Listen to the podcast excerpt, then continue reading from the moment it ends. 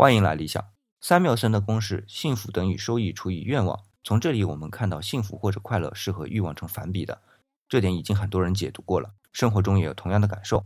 但是今天要说的是，我们把这公式里的收益和欲望做个排列组合，就有四对组合，即正收益和正欲望、正收益和负欲望、负收益和正欲望以及负收益和负欲望。再来看这些组合的结果啊，其中只有正收益、正欲望和负收益、负欲望才能获得正值的幸福。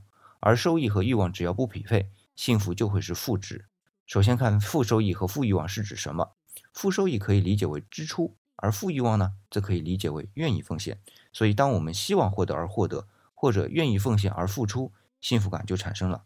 那如果是相反，幸福就会是负值，也就是痛苦。所以从这点上看，似乎幸福可以换一个词来描述，那就是满足。